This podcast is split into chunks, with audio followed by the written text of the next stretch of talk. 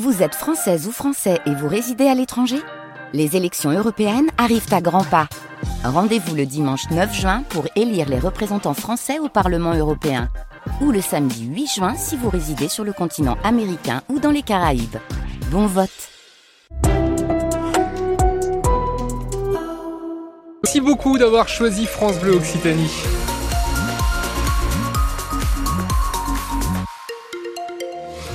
Sur la route, toujours euh, eh bien la 62 bloquée dans les deux sens de circulation entre Agen et Montauban. Côté ciel, beaucoup de nuages, ciel donc très couvert et des averses toute la journée. Voilà le topo. On fait le point complet à la fin du journal.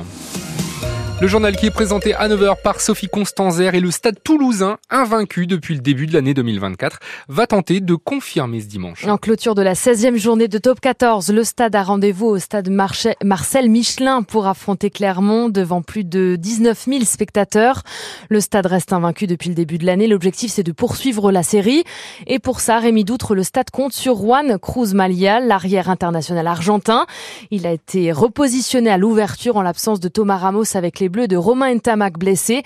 Repositionnement qui a nécessité un peu d'adaptation. Surtout que demi d'ouverture, c'est un poste clé avec beaucoup de communication. Juan Cruz Malia a donc mis le paquet sur les cours de français. Oui, c'est ça que j'ai trouvé le plus dur au début, c'était parler en français.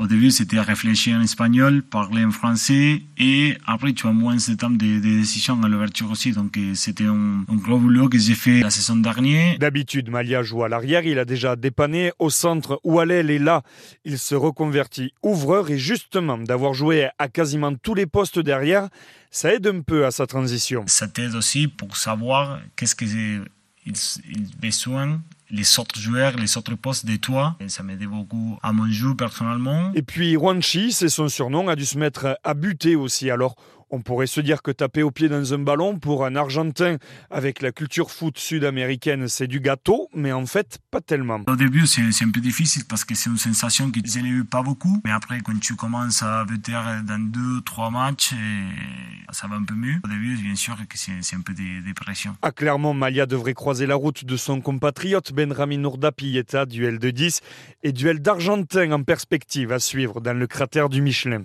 Le Stade toulousain qui se déplace à Clermont sans Mathis Lebel, rappelé hier à la dernière minute par le 15 de France pour remplacer le Bordelais Louis Bielbiaré, forfait.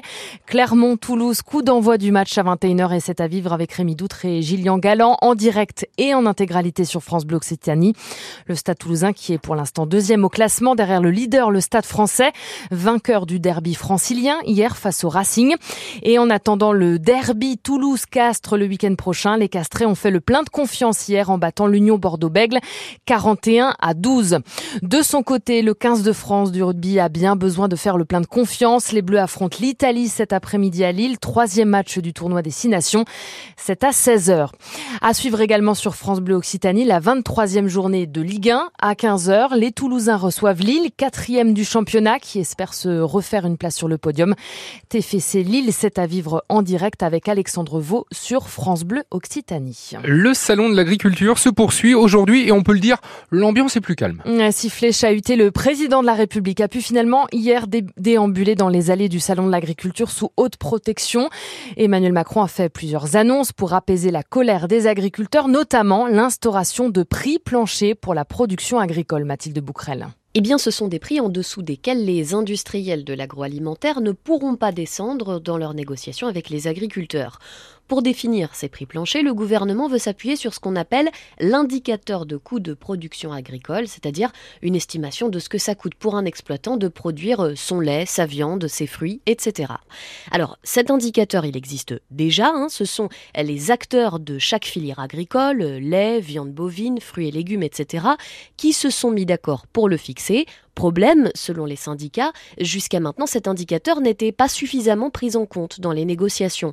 Des syndicats agricoles qui sont globalement satisfaits hein, que le président de la République évoque l'idée des prix planchers, de la coordination rurale à la FNSEA en passant par la Confédération paysanne pour qui employer ce mot même de prix plancher est déjà une petite révolution. Et l'ouverture de la plus grande ferme de France au public a été retardée hier en raison de heurts entre agriculteurs et forces de l'ordre dans le hall des animaux. La préfecture de police de Paris a annoncé six interpellations et huit blessés parmi les forces de l'ordre. Dans la région, la FDSEA du Tarn-et-Garonne et les jeunes agriculteurs assurent vouloir maintenir les barrages au moins jusqu'à demain. Ils attendent la concrétisation de l'aide à la trésorerie, une autre annonce d'Emmanuel Macron hier au Salon de l'Agriculture. La 62 reste donc bloquée ce dimanche dans les deux sens entre Agen et Montauban sur 70 km. L'ONG attaque à viser elle Bernard Arnault dans une spectaculaire action contre le futur hôtel Vuitton hier.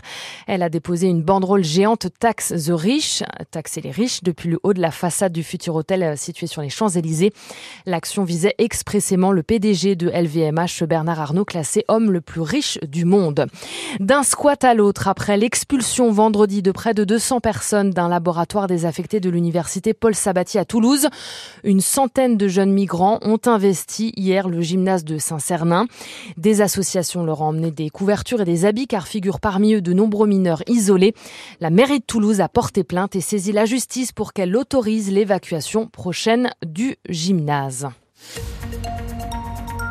La météo de la pluie au programme et des nuages, à Maury. Ouais, de la pluie, on peut même dire des averses, parce que bon, il y a bruine, il y a pluie, et puis il y a averses. Et aujourd'hui, c'est vraiment de grosses averses qui sont attendues donc sur euh, sur Toulouse et sur le midi toulousain.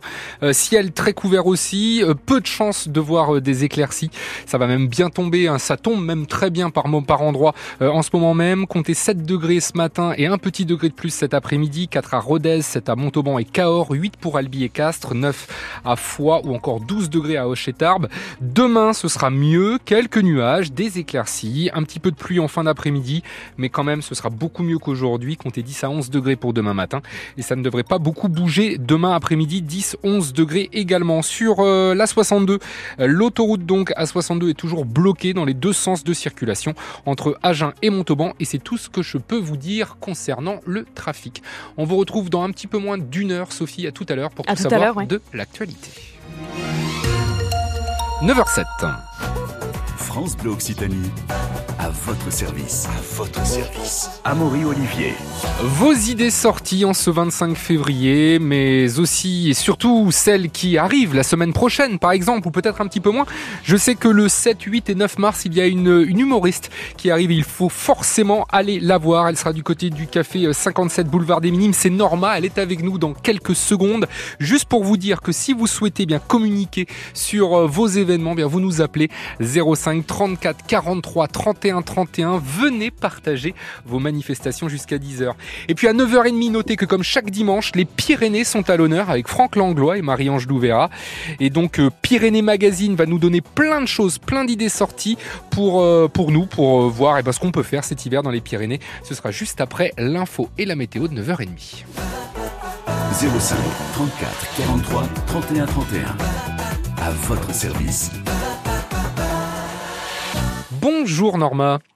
Bonjour. Alors, vous en avez pris plein la gueule dès votre plus tendre enfance. Pardonnez-moi l'expression, mais c'est ce qu'on peut dire. Vous êtes aujourd'hui humoriste, comédienne, et vous serez sur les planches du Café Théâtre le 57, donc boulevard des Minimes. Café de la Violette, c'est pas au Café 57. Café 57, j'y ai, joué euh, l'année dernière. Ah, je croyais que c'était le Café 57, c'est le Café de la Violette ah mince pas le café d'ailleurs, c'est le théâtre de la Violette. C'est le théâtre de la Violette. Moi j'avais mm. j'avais vos dates à Paris, mais j'avais le théâtre, le, café 57, et vous me dites que c'est le théâtre de la Violette à Toulouse. Ça. Donc en fait ce n'est pas du tout la bonne adresse, pardonnez-moi. Et euh, donc pour revenir à ce que vous faites, comme je l'ai dit, vous en avez pris plein la gueule depuis votre plus tendre enfance, et aujourd'hui vous arrivez à vous servir de ça, de cette souffrance, bah, comme, euh, comme une force. Ouais, comme une force ou en tout cas euh, comme quelque chose qui est transformable et, je, je, crois qu'il vaut mieux transformer les choses. Et puis de toute façon moi j'aime faire rire depuis toute petite donc il fallait que je fasse rire euh, malgré mon histoire donc euh, oui. Et comment vous avez réussi ça? Parce que c'est pas forcément évident de faire rire quand bah, on souffre et qu'on et que le rire est plutôt difficile à avoir euh, ben, je crois que j'ai réussi ça parce que c'est mon métier, parce que j'adore ça. Et mais vous me dites depuis toute petite, vous avez réussi à vous aimiez faire rire toute petite. Ouais. J'ai lu sur votre histoire que par exemple votre grand-père a, a, été très violent envers vous. Euh, comment vous avez pu au travers ça bien vouloir faire rire autour de vous alors que vous étiez encore jeune? Parce que j'ai très vite compris que le rire soulageait énormément les gens autour de moi et moi-même et que j'aime bien euh, que les gens aillent bien et, que je préfère aller bien qu'aller mal. Donc, euh, donc oui, il y avait quelque chose de, de très salvateur dans le rire depuis toujours. Quand vous dites que votre plume est acérée, c'est-à-dire?